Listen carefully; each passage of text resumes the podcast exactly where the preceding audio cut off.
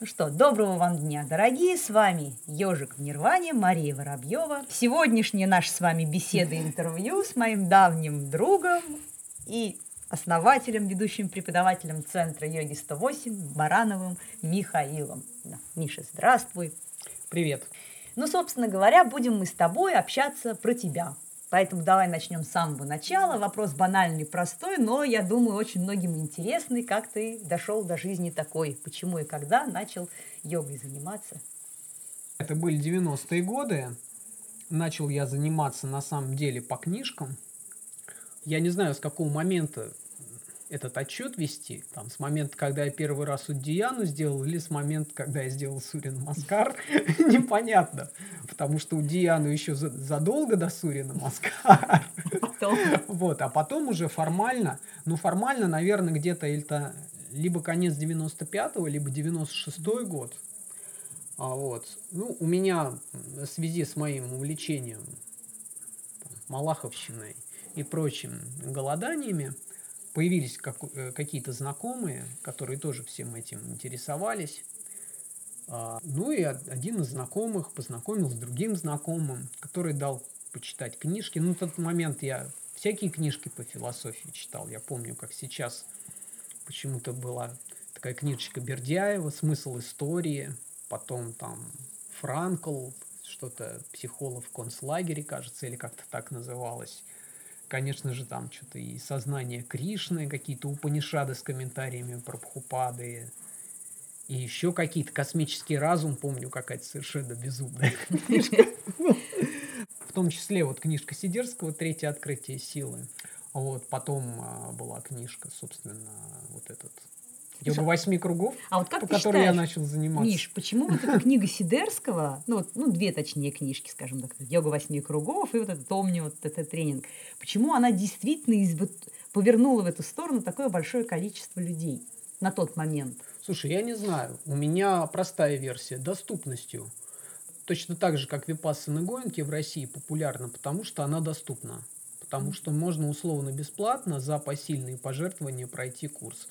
Точно так же на тот момент это было доступно. То есть мне недоступно было в Индию поехать, например, на тот момент. И вообще я поехал автостопом на первый семинар Сидерского.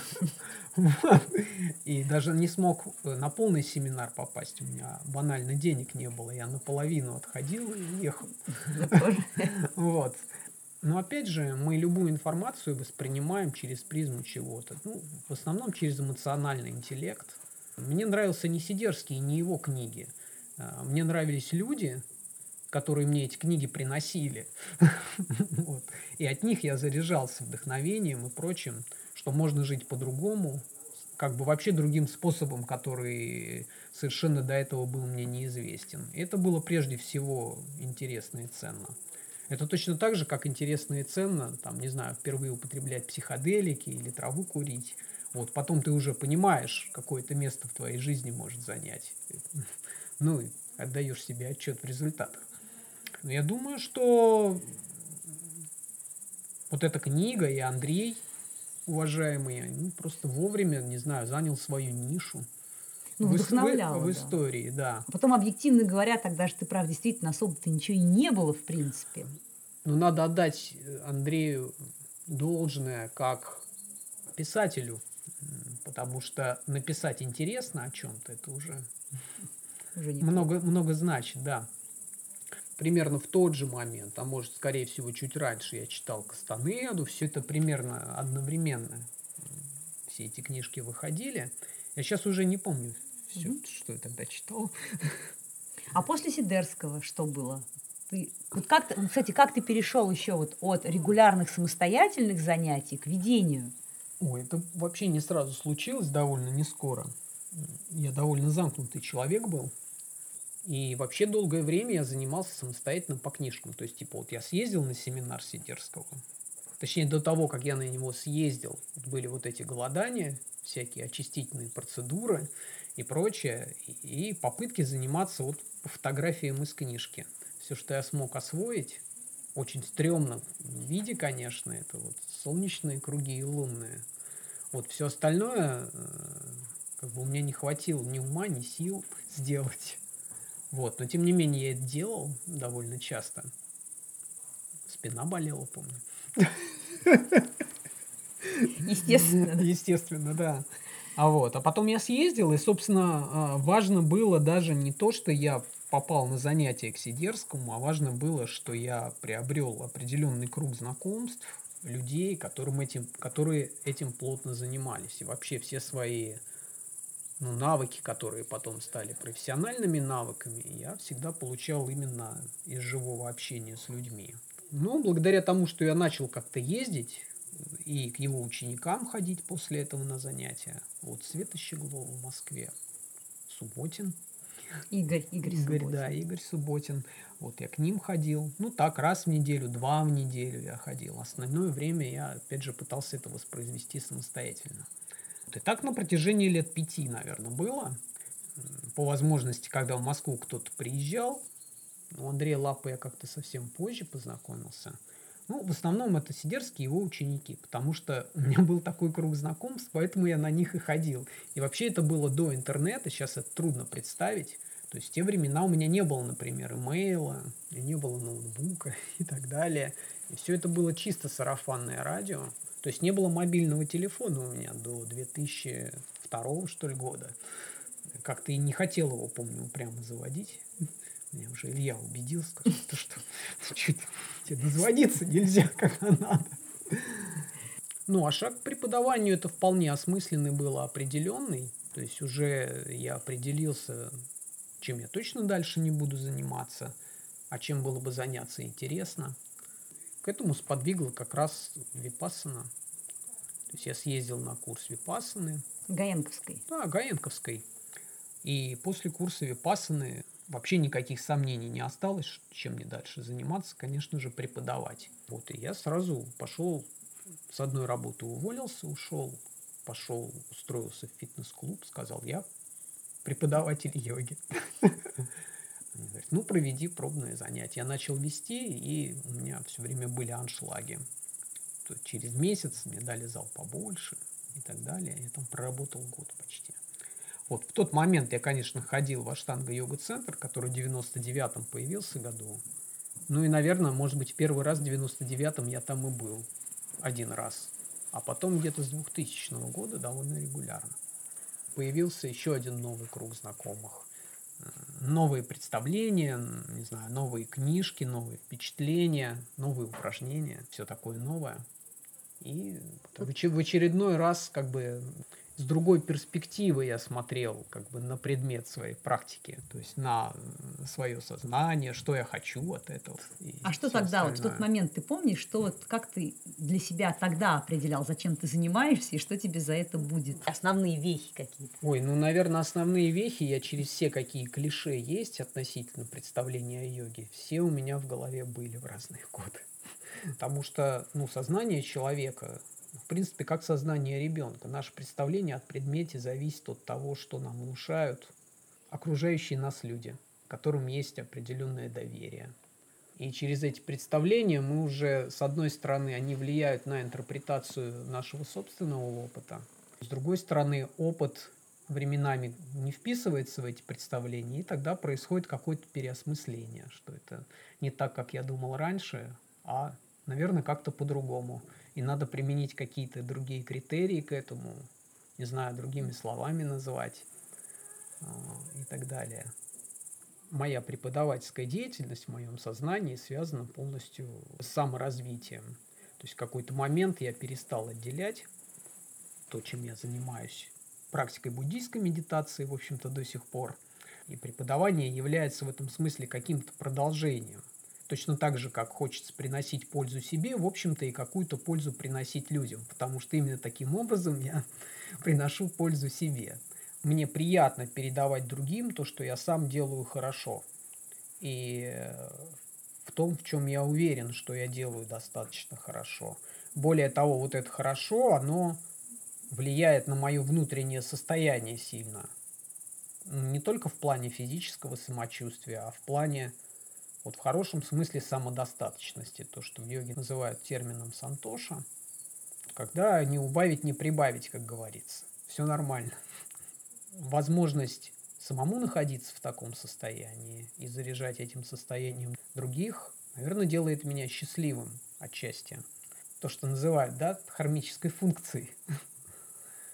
Вот. И в какой-то момент я стал в этом умерен, что мне вот именно эти вещи в себе хорошо развивать. Это такой естественный творческий процесс, совершенно не насильственный. Точно так же, как писать стихи или музыку для меня. Вот, заниматься разработкой методик, общаться с людьми, придумывать новые способы коммуникации, как я у них могу чему-то научиться, как я их могу чему-то научить. Это все крайне интересно, ну, помимо того, что полезно. Что тебя сформировало как преподавателя? Что, что повлияло да, на что мою повлияло, методику? Что, как бы, что меняло? Как Маш, ну, конечно, менялось? конечно, все повлияло. Не, ну это...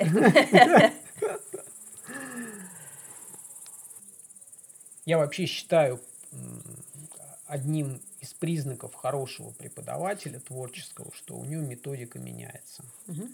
То есть, когда это что-то застывшее, неизменное, это, конечно, мертвое становится. Понятно, что любая теоретическая модель – это всего лишь описание каких-то эффектов, которые дает практика. Вот, и любая теоретическая модель, она будет выделять одно и упускать что-то другое из виду. Ну, наверное, методика менялась в том смысле, что узнавая какие-то новые аспекты в йоге, открываешь для себя новые перспективы. То есть это как увидеть, ну, сначала ты, допустим, в двух плоскостях видел, а потом в трех, потом в четырех измерениях, а потом в восьми. И также с, представлениями, с представлениями о том, как лучше это передать. Потому что, ну, в общем-то, мы предметно занимаемся тем, что пытаемся обучить определенным режимам работы ума, управлению сознанием. И при этом передаем некое представление, как это все устроено. Мгм. И некое целеполагание, которое называют традиционным, то, то, что является ценным. И, естественно, для того, чтобы вообще что-то передавать, нужно, чтобы люди доверяли. А в этом смысле все просто. То есть мы друг другу нравимся только по причине некой общности. То есть общности идей, общности настроений, культурной общности. Как говорят, мы с тобой одной крови, и тогда уже процесс коммуникации в принципе возможен. Возможно принять точку зрения другого, как говорится, поставить себя на его место и прочее, и прочее, и таким образом расширить, позволить себе расширить представление о предмете. То есть мы в процессе коммуникации сначала принимаем, а потом понимаем. Так вот, какое целеполагание? То есть для чего, для чего ты ведешь занятия? Вот к тебе приходит человек, чему ты хочешь его научить, что ты хочешь Ну да, донести? Маш, есть глобальные, Мгм. конечно, целеполагания. То есть у меня, наверное, ну, почему я решил стать преподавателем, как и говорил, то есть сформировалось, наверное, буддийское воззрение в этом смысле, что есть состояние неудовлетворенности глобальное, и, в общем-то, э, люди приходят неудовлетворенными, а уходят более удовлетворенными. Понятно, что вот эти уровни, насколько они удовлетворены, они очень разные. Можно быть на очень поверхностном, это как легкий компрессик на рану, да, а можно на более глубоком уровне работать. Но опять же, зависит от того, хочет ли этого человек как бы чего он ждет. Понятно, что каждый ждет от занятий в силу своих сложившихся представлений каких-то результатов. Есть кто ждет, что там ну, как-то расслабиться физически и психически, и ладно. Кому-то смена обстановки, переключение. Все ищут в этом неких правильных впечатлений, которые помогут им справиться, может быть, с внутренними проблемами или, если проблем особых нет, как-то жить лучше. Ну, то есть, по большому, все хотят лучшей жизни, своего образа внутреннего счастья, этого ищут в духовных практиках. Понятно, что этот образ внутреннего счастья будет меняться по мере того, как качество опыта будет меняться. Ну и моя задача передавать те состояния, которые я в состоянии сам испытать, ими обучить на том уровне, как человек способен их принять и понять. Потому что насильно мил не будешь, И э, если как бы идут за физкультурой, я как бы даю хорошую физкультуру. Если идут за состоянием определенного сознания, я стараюсь передать это ну, как бы состояние сознания, то, которое я считаю правильным. Вот. А процесс коммуникации очень долгий. Доверие между людьми возникает не сразу, и доверительные отношения, при которых вообще возможен глубокий коммуникационный процесс, они годами строятся. Это сложная тема отношений учителю учеников, и статус учителей, и статус учеников. То есть э, я не воспринимаю себя в какой-то одной роли, как вот только инструктор по йоге а, или методист – или там гуру какой-то, или еще что-то. Потому что на самом деле так по-разному воспринимают меня люди, которые ко мне ходят. Потому что у всех этапы развития сознания разные, и восприятие вот этих отношений с теми, у кого мы учимся, оно всегда разное. А вот чисто методологически, просто на уровне преподавания, как ты это выстраиваешь? Потому что не все знакомы и слушающие с твоей методикой. Там, какой последовательности асаны, пранаямы, техники работы с сознанием? Чисто технически? Да, чисто технически вот такой момент. Ну, понятно, что основной запрос, то, что сейчас вот такое модное слово, оно, в общем, достаточно точно отражает смысл на пастуральную йогу, на такую соматически ориентированную йогу. Ну, действительно, наше сознание неразрывно связано с телом, нет никакой границы. Более того, нет никакого внутреннего состояния и внешнего. Это все одно сознание. Я не стесняюсь заимствовать из разных школ. Вот, я не сторонник какого-то одного стиля авторского а, и не сторонник следовать только определенным канонам, но, конечно же, эти каноны и стили надо прежде достаточно глубоко изучить, чтобы понимать, как это работает. То есть вначале, чтобы человек чему-то научился, ему нужно привить вкус, получать, скажем так, правильное состояние тела и правильное состояние ума. А второй шаг э, – приучить его к самостоятельности, э, прививая навык самостоятельного мышления. Вот. Ну и методически я стремлюсь к тому, чтобы в первую очередь обрисовывать цели и задачи. Если человек, который пришел ко мне на занятия, хочет больше глубины, идти дальше, еще чего-то, меня интересует, зачем он занимается. Потому что любые цели, самые тривиальные, самые банальные, они крайне важны. Крайне важны, чтобы их осознать, реализовать их в какой-то степени и понять, что, может быть, хочется чего-то другого, чего-то большего. Технически, честно говоря, Маш, мне все равно, каким образом это будет сделано. Вот, конечно же, есть э, то, что называют там наработки, методики и прочие техники. У меня динамический стиль, если говорить о стиле йога асан. Я просто уже как перестал рассматривать вот такой узкий подход, что это только практика именно йога асан, виньяс, вияям, еще чего-то практика движений, или это что только практика пранаям, с чем-то связанных. Вот сейчас э, у меня такой этап, ну, очередной переоценки, что я стараюсь удерживать в своем внимании, в сознании как бы все перспективы, в которых йога вообще представлена. Ну, для меня их сейчас четыре основных. Это не концепт, а, скажем так, способ увидеть э, взаимосвязь вот этих разных частей системы. То есть четыре перспективы – это перспектива управления сознанием, потому что если мы хотим а, достичь чего-то, что-то в нашем сознании изменить, заставить его работать по-другому, чтобы мы были удовлетворены все время, были счастливы.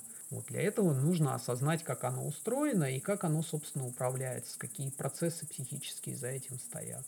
Вот. У всех четырех перспектив есть одна общая черта – а, что все процессы, которые происходят в нашем сознании на автомате, бессознательно, помимо нашего участия, йога стремится взять под сознательный контроль и использовать. Вот. И четыре перспективы управления – это управление нашим поведением. Понятно, что наше поведение зависит от внутреннего отношения, а, зависит от нашего физиологического состояния, гормонального, от эмоционального, от работы органов чувств. Но тем не менее, вот яма не яма – это методы тренировки управления поведением.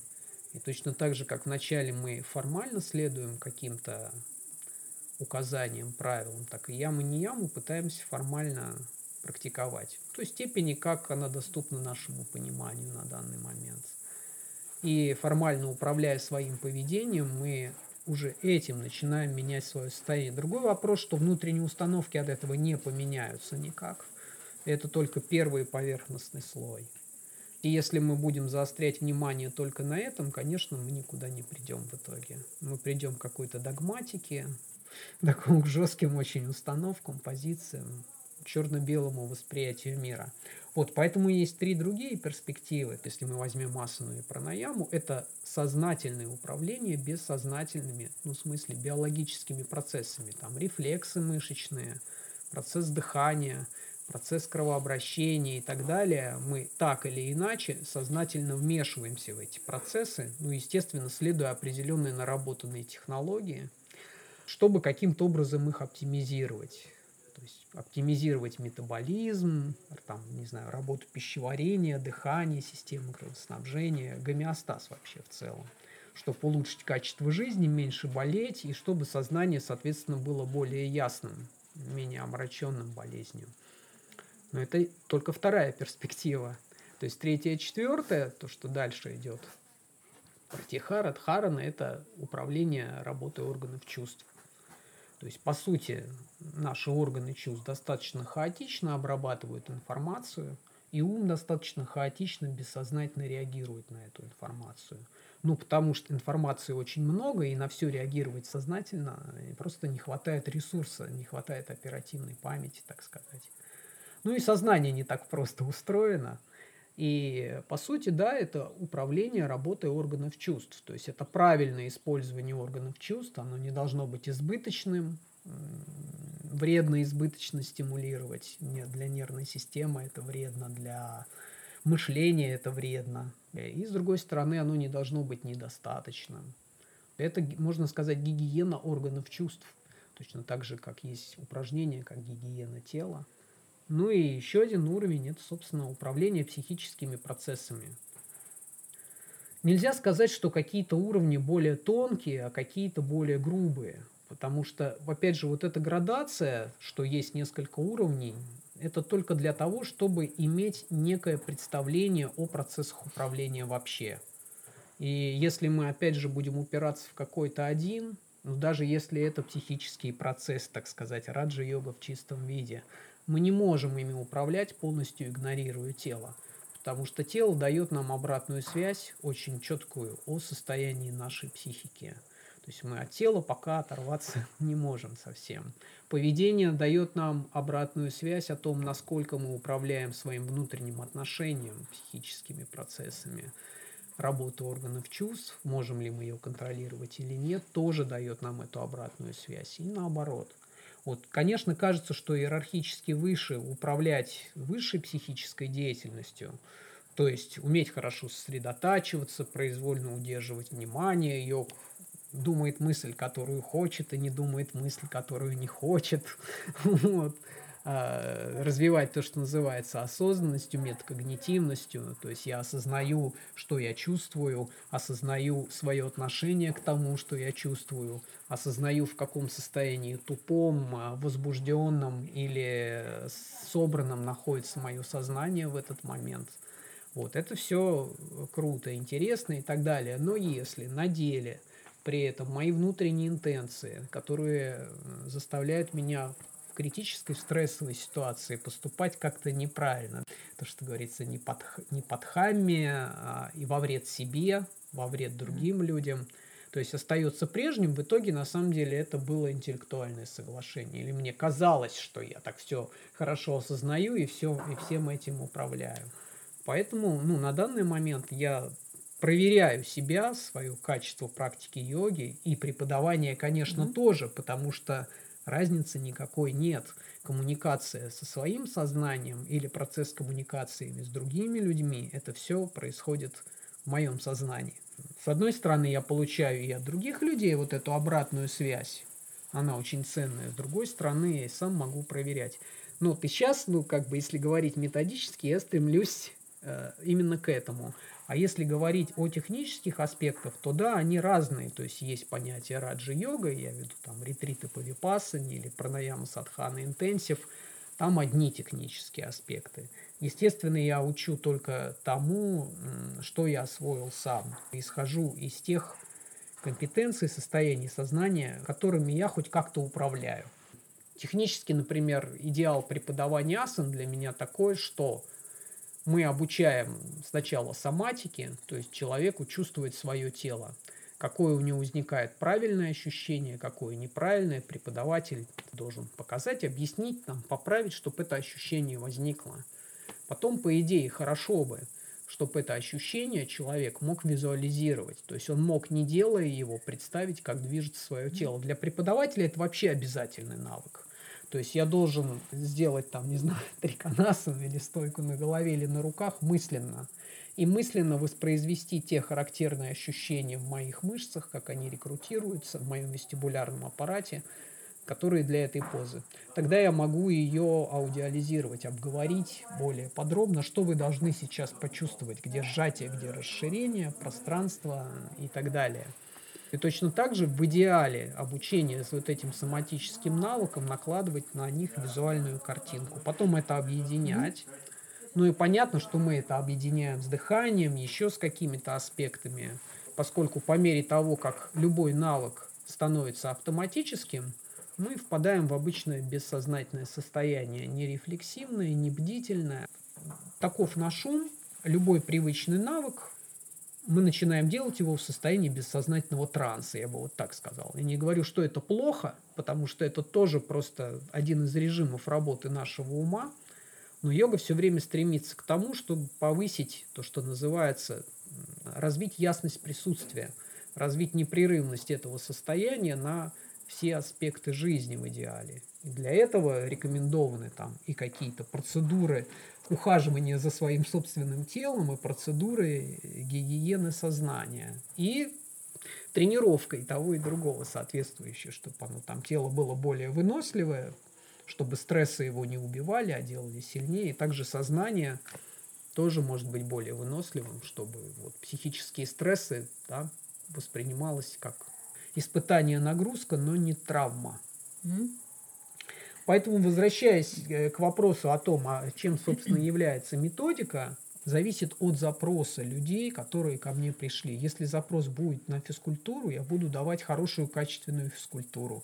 Если на работу с сознанием, я вот это постараюсь передать. А надо ли, Миш, с твоей точки зрения пытаться, и если да, то какими способами влиять на мотивацию, на запросы тех людей, которые приходят на занятия?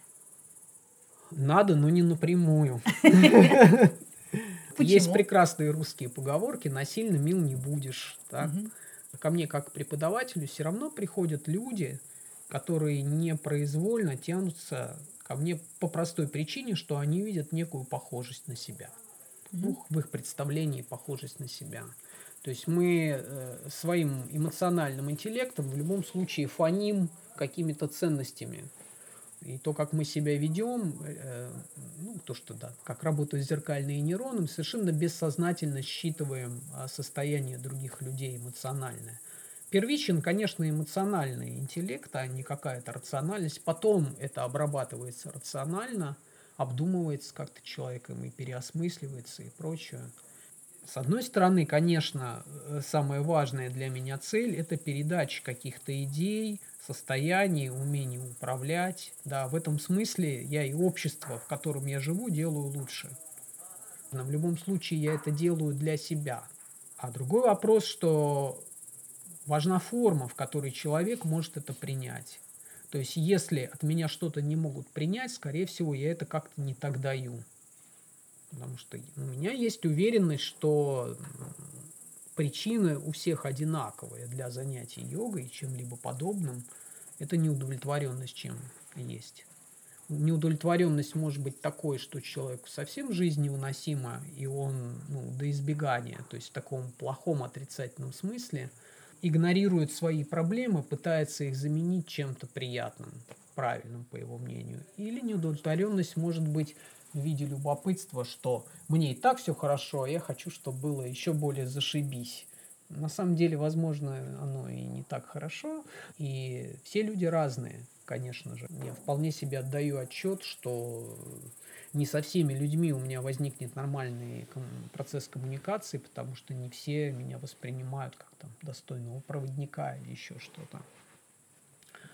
В принципе, на что запрос, то я и делаю, потому что понятно, что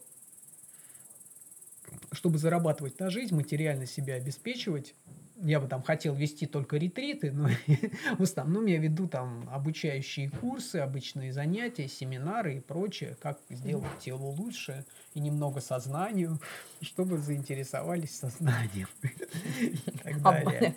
Да, как-то так.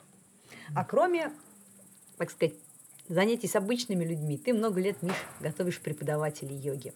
Да. Так вот, давай теперь немножко плавно перетекли мы практически. То есть ты сам даже без моего, так сказать, дополнительного да. участия плавно стал перетекать в тему преподавания. Какие качества, как, какие качества нужно развивать в преподавателях? Что есть чисто профессиональные компетенции, ну, связанные там, с травмобезопасностью, с физиологией и прочего. Вот. А есть компетенции общения, навыки коммуникации – но они тоже не самые важные, я считаю. Вот самое важное, что должен развивать преподаватель, он должен развивать свое внутреннее отношение правильное, потому что хорошее отношение к себе, принятие себя, понимание, оно проецируется до людей. То есть как я отношусь к себе, так я отношусь к другим. Очень часто можно заметить, люди, которые к себе строгие и критичны, они и к другим это проецируют и тоже. Причем даже ну, из хороших побуждений, но часто это неадекватно может быть. И у меня просто, это мое глубокое убеждение на самом деле, а, все мое преподавание случилось только из-за внутренней трансформации, что я к себе отношения поменял. Этому помогла практика буддийской медитации, безусловно. Уже в этом случае не так важно, какой тип йоги там человек преподает. Мне совершенно не важно, э, каким стилем займутся преподаватели, которых я обучаю в дальнейшем. Mm-hmm. Перейдут они в йогу Айнгара, или в Аштанга Виньясу, или в Шивананду. Важно не форма, которую они будут передавать, а содержание, которое они несут. И объективно я понимаю, что, конечно, чтобы они разобрались со своим отношением, целями, мотивациями, нужно гораздо больше времени, чем обычный преподавательский курс. Что, конечно, преподавательский курс – это обучение профессиональным навыкам. Тем не менее, я хочу вложить даже не то, чтобы отношения, а интерес у людей, чтобы они в дальнейшем в себе это отношение могли развить. Еще возможность э, видеть в своих учениках хорошие стороны, умелые качества, и их поддерживать, развивать, и не поддерживать неправильное. Наверное, вот это самое важное, а технические навыки, они все придут. То есть важно понять, зачем вообще я этим занимаюсь каждому преподавателю. И все. Ну, то есть ты считаешь, что если как бы вот понятие это приходит, и человек действительно да. определяется тем, что он хочет этим заниматься, все остальное он так или иначе наработает со временем. Да, он так или иначе это наработает, конечно же. Вот. Ну, естественно, только из одного этого не складываются все преподавательские компетенции. То есть это дело должно нравиться, конечно. То есть должно быть интересно. Это не должно быть какой-то обузой. Э, ну, например, одно время мне приходилось что, э, там, вести занятия часто. Просто физически устаешь, вырабатываешься, и на фоне этой физической усталости начинается какое-то там такое психологическое выгорание, что говорится. Ну вот тут и помогает вопрос, зачем я этим занимаюсь, и как бы вовремя остановиться и там, заниматься все-таки с, чем, с чего ты начал. Потому что в конце концов, если у меня нет внутреннего состояния, что я тогда могу передать в итоге? Мое внутреннее состояние, понятно, что это моя практика медитации, ну, ну понятно, и йога-асаны, и пранаямы, и всего-всего, и поведение. Ну, а чисто технические навыки, да, понятно, что сейчас стандартный набор предметов на всех нормальных преподавательских курсах Везде уклон в какие-то свои фишки, где-то преподаватели сильнее в одних дисциплинах, где-то в других. В общем, такая тенденция хорошая к выравниванию, что с одной стороны есть вот такое хорошее углубление в физиологию, там, спортивной адаптации, вот все это перекладывают на йогу, и правильно, биомеханика и прочее. С другой стороны, это компетенция эмоционального интеллекта, то есть лидерские качества должны быть у преподавателя. Он должен не только э, обладать хорошей эмпатией, он еще должен как лидер видеть так бы на несколько целей вперед. Ну, как любой руководитель какого-то коллектива, он мыслит не сегодняшним днем и даже не завтрашним, а гораздо дальше. Точно так же и преподаватель, если он методист, он мыслит дальнейшими перспективами. Но чтобы мыслить такими перспективами, должен быть опыт достаточно продолжительный во времени – и не только мой собственный опыт, потому что он очень субъективен, а опыт наблюдения за группами людей, как это на них влияет, как это их меняет и так далее. Из всего этого нормальный методист формируется. Конечно, понятно, что закончив преподавательский курс, сначала там человек первичный профессионал, он на уровне инструкций там хорошо травмобезопасно делает пять видов Сурина Маскар, знаю, перевернутые позы, еще что-то. То есть некий технический минимум, который его профессия обязывает выполнять хорошо, и он умеет этому обучить в каком-то приближении. Но на этом, конечно, останавливаться не стоит. Можно хорошо знать технический минимум, травмобезопасность, физиологию адаптации, но, допустим, не уметь связать два слова. Или хорошо уметь читать лекции, но быть человеком со слабой эмпатией, не чувствовать обратной связи от людей. Это неспособность проникнуться их состоянием, неспособность, в свою очередь, транслировать свое состояние. А в йоге, когда идет занятие, идет синхронизация по дыханию у людей, идет синхронизация по движению. И говорят, ох, преподаватель дает типа такое состояние, такое как поток, вот заниматься в потоке.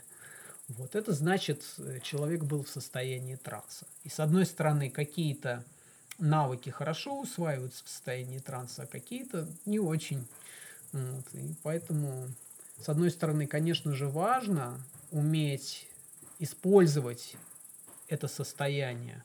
С другой стороны, важно и передавать определенные идеи, навыки. То есть давать ученику хорошую обратную связь о том, что он делает.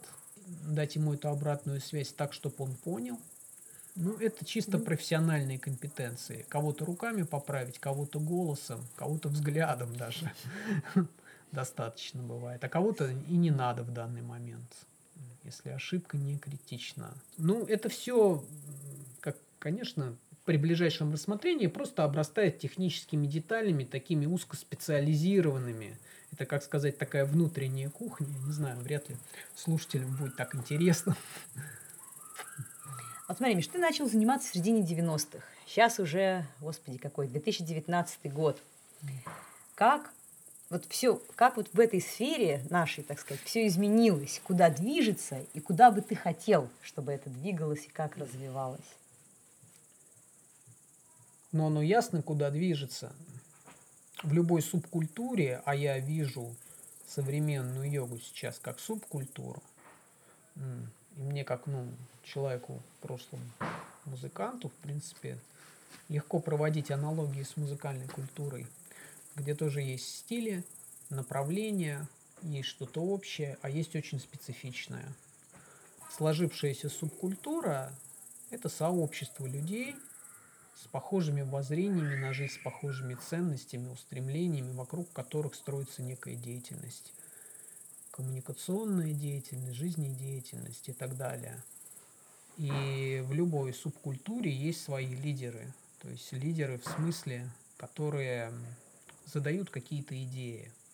И вот какие идеи транслируются, то есть есть идеи живучие очень, да, ну там вот клише, например, ну начиная от самых тупых, йоги те, кто спят на гвоздях, или есть йога настоящая традиционная из Индии, а есть суррогаты, вот, которые придумали на Западе и так далее. Понятно, что это все клиширование, нет никакой такой йоги, есть люди, которые и там, и там ездят, и то практикуют, и другое, и все эти люди меняются. Точно так же эта субкультура тоже меняется. Я считаю, что, конечно, меняется в лучшую сторону, и прежде всего благодаря информационной доступности – чем больше мы расширяем представление о предмете, чем более разными языками его описываем, тем больше возникает перспектив и меньше вот заклишированности в умах. Как-то писал статьи на эту тему, что есть подобные музыки несколько направлений. Есть йога мейстрим, то есть это идеи, которые на доступном для большинства языке, в доступной для большинства форме представлены. То есть они в большей степени резонируют с ценностями большинства. Да. Осознаваемыми или бессознательными, неважно в данном случае. Есть какой-то авангард. Это что-то, что большинству непонятно ни при каких условиях. А потом, лет через там, 50 или 100, это тоже, если это был правильный авангард, он становится мейстримом. Это если привести в пример музыку, там все, mm-hmm. что было авангардным. Не знаю, DBC сейчас считается классикой. Штокхаузен тоже классикой, но авангардной классикой и так далее. Ну, примеров можно дальше приводить десятки просто. Точно так же то, что было новаторством в йоге у кого-то, и, возможно, современниками не принималось, потом это становится общеприемлемым. Вот это расслоение культурных потоков внутри этой э, субкультуры, оно именно по типу представлений людей, что они хотят от йоги получить, как она вписывается в их жизнь. Соответственно, с этим представлением они ну, и получают результат. Вообще другого результата мы получить не можем. Вот как есть образ идеального будущего, так мы и получим. Другой вопрос, если у нас есть установка на изменения при этом – образ есть, но я знаю, что он, скорее всего, поменяется, потому что мое состояние поменяется, мои компетенции поменяются, еще что-то. То, что говорится, люди с открытым умом есть, а есть не очень. Вот. И точно так же в йоге внутри этой культуры как бы есть лидеры там с открытым умом, есть кто склонен к фундаментализму и так далее. Понятно, что каждый человек, он склонен к той или иной позиции только по причине того, что он хочет как-то укрепиться в своих ценностях, укорениться в них, а кто-то их защищает, хотя на него никто не нападает. Я считаю, что в целом тенденция очень хорошая в плане как культурного многообразия в этой субкультуре. И чем больше это культурное многообразие, тем а, как бы количество переходит где-то в качество в итоге. Вот. Если бы так бы у нас была какая-то одна йога, как одна линия партии, это, конечно, было бы плохо. Вот. С другой стороны, а, я считаю еще хорошо, что у нас это не настолько широко, как на Западе. То есть массовость, она еще сильнее выхолащивает. Вот, выхолащивает идеи, выхолащивает ценности, выхолащивает форму тоже. То есть, ну, понимаешь, да, пивная йога с собачками, с козами, с котятами – ну, там, даже там есть... Марихуана, этом, йога. Да, ну, даже там, как бы на Западе тоже наряду вот с таким да, есть совершенно конечно, конечно, но, вещь. как ты понимаешь, э, вот в океане вот такого ручейки замечательного, трудно уловимо. Но с другой стороны, понятно, что каждый найдет для себя то, что нужно в итоге, приложив для этого какие-то усилия. Сейчас найти для себя то, что нужно, гораздо легче, чем 20 лет назад, когда начинал заниматься. Я вообще, ну, конечно, считаю, что это замечательное жизненное совпадение, что я вообще в свое время попал в такую струю.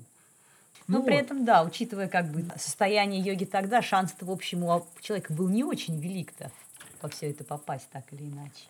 Да, ну вот касательно современной, есть некое клише, что э, сильный крен в сторону коммерции, зарабатывания, я вообще считаю, что это нормально.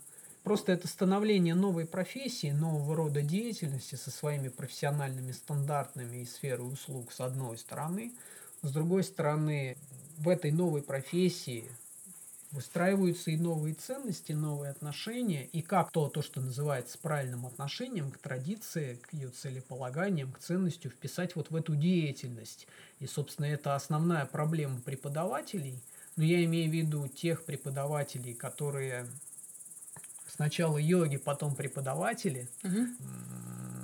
Первично все-таки развитие собственного сознания, а вот эти все а, профессиональные компетенции, они как естественное продолжение. Ну, если другое отношение, то есть это чисто зарабатывать деньги, тоже нормально. Оно может поменяется потом. Поскольку у разных людей разные отношения, то есть разные запросы. А если есть запрос, будут предложения. Вот мы имеем кучу как бы предложений разного качества в итоге. Это как в музыке. То же самое.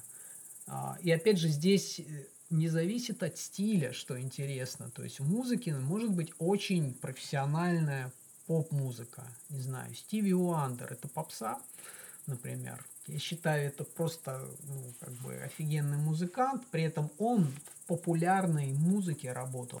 Вот. Или наоборот, какой-нибудь там страшный авангард, мало кому понятный. Но ведь среди авангарда тоже да. есть лабуда.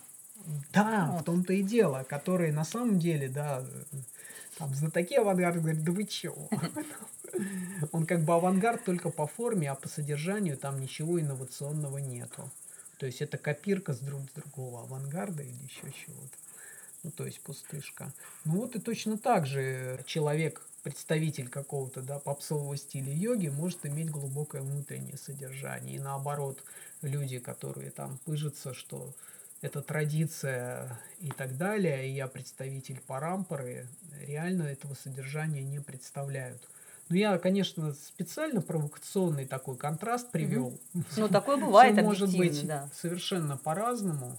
И, конечно же, всегда стоит вопрос ранжирования и вопрос критериев, то есть как определить, кто фуфло, кто настоящий, и всегда вот эти вопросы, а как ученику определить, хороший преподаватель, плохой, это много раз обсуждалось.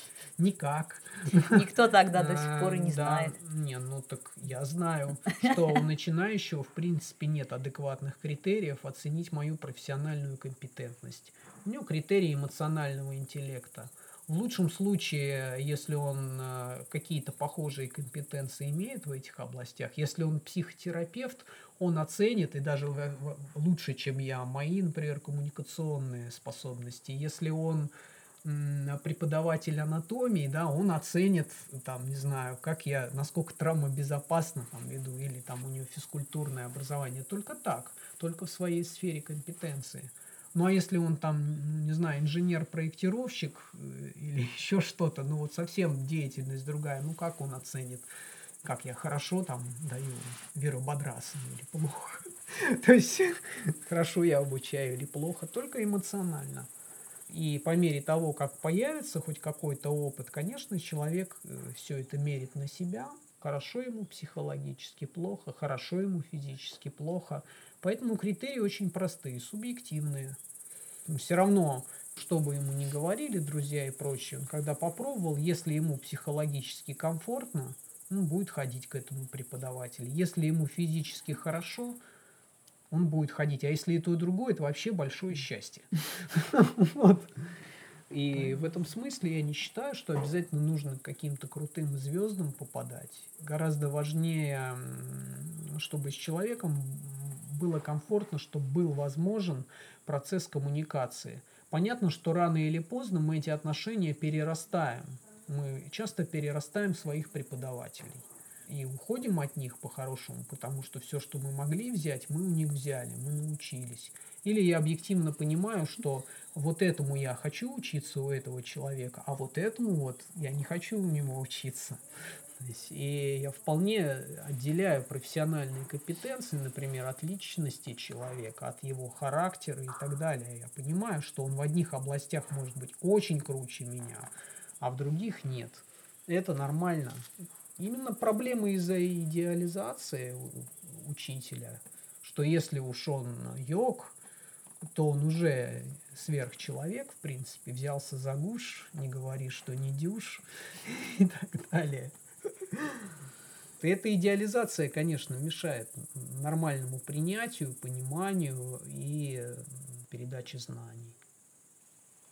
И вот эти последний, так сказать, Миш, вопрос хотел задать немножко не из сферы йоги, но тем не менее интересно. Ты, Миш, человек творческий. Кроме преподавания йоги ты еще делаешь музыку, играешь музыку, поешь, пишешь очень интересные рассказы и стихи.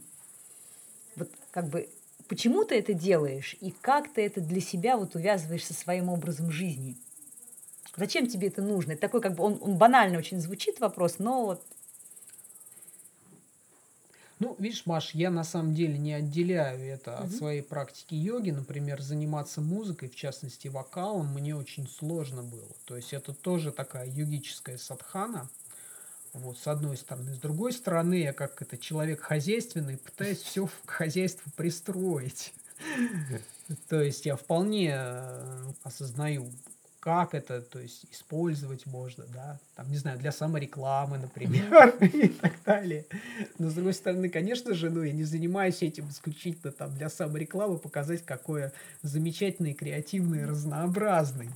Отчасти, чтобы не зацикливаться на, на том, что у меня и так хорошо получается. мгм. Вот.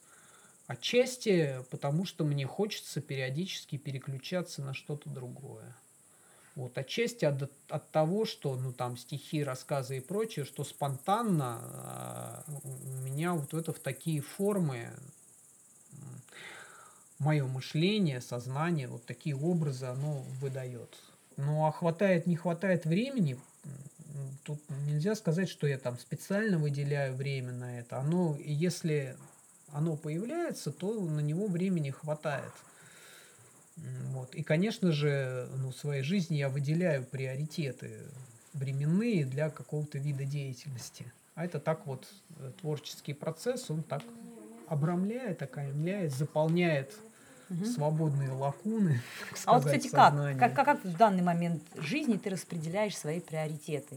Чему первостепенное внимание уделяешь? Ой, ну, конечно, первостепенное внимание я уделяю состоянию собственного ума. То есть я стараюсь утром начинать с медитации, хотя бы с короткой. Ну, есть формально, Мгм. я стараюсь в одно и то же время там вот практику крии-йоги делать, практику буддийской медитации. Есть неформальная, когда я процессе осознаю, что я стаюсь, э, становлюсь как бы, ну, более беспокойным, там, страдать, подстрадывать начинаю, еще чего-нибудь. Вот я тоже стараюсь там практиковать. Вот, и вот эта творческая активность – это следствие э, переживаемых состояний во время йоги. Это не является для меня их причиной. То есть, как вот для художников часто является причиной их жизни, как бы их творческий процесс. Вокруг него все актуализируется. У меня скорее это следствие занятий. Состояние, которое я там в своем творчестве такой художественной форме стремлюсь передать, это просто вот реальные состояния, которые возникают не какое-то время длятся, потом уходят. То есть цепляться за них никакого смысла нет. Тем не менее, ну, вот как мы играем в жизни в разные игры, да, это все творчество, это форма такой игры. Я понимаю, что это тоже временно. И меня, конечно же, это захватывает, и я эту захваченность вполне ну, осознаю и представляю ее границы, ну и стараюсь вовремя отпускать. То есть все равно, конечно, приоритетом остается вот то, что называют, да, практика йоги это для меня главное. Ну да, главное. Другой вопрос, что э, я стараюсь это на разные сферы жизни как-то так развить, протянуть. Понятно, что есть некий корпус формальных упражнений, без которых я не обойдусь. Ну, я не могу обойтись пока. Но с другой стороны, все больше областей жизни, областей моего сознания, где я могу неформально, так сказать, практиковать. То есть как-то регулировать свое состояние сознания, отмечать свое отношение к процессу, вот, и так далее. Ну, в общем-то, реализовать, ради чего я вообще йогой занимаюсь Мгм. какой-то. Но с другой стороны, я имею объективные критерии, от чего мне, ну, как бы нехорошо, от чего возникает то, что называют духой страданием. И я могу наблюдать в себе состояние, когда этого нет. Ну, и просто стараюсь эти состояния продлить, а, а другие убрать. Вот. Для этого можно использовать очень много-много разных вещей. Просто с годами а, вот этих умелых методов, их, наверное, стало больше, я расширил свое представление, как можно. Но технически, да, вот практика медитации, наверное, является центральной частью всего. Если бы ее не было, наверное, не было бы ни преподавательских компетенций, никакой йога-асанирования не было. В этом смысле, наверное, естественным образом эта иерархия управления, она все-таки от управления состоянием своего ума строится. Ну, с другой стороны, это управление, оно в умении принять, в умении отпустить, не цепляться скорее, а не в том смысле, что подавлять, выстраивать, жестко дисциплинировать и так далее. Хотя это тоже.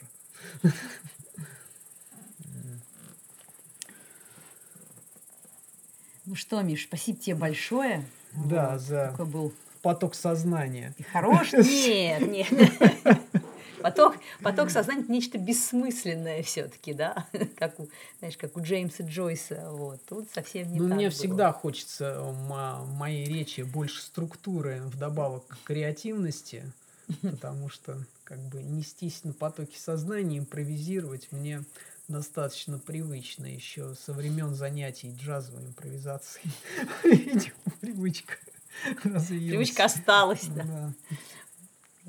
Спасибо тебе, Миш, большое. Было очень интересно. Вот. С вами, дорогие слушатели, были Михаил Баранов и Мария Воробьева, ежик в Нирване. Всего вам доброго.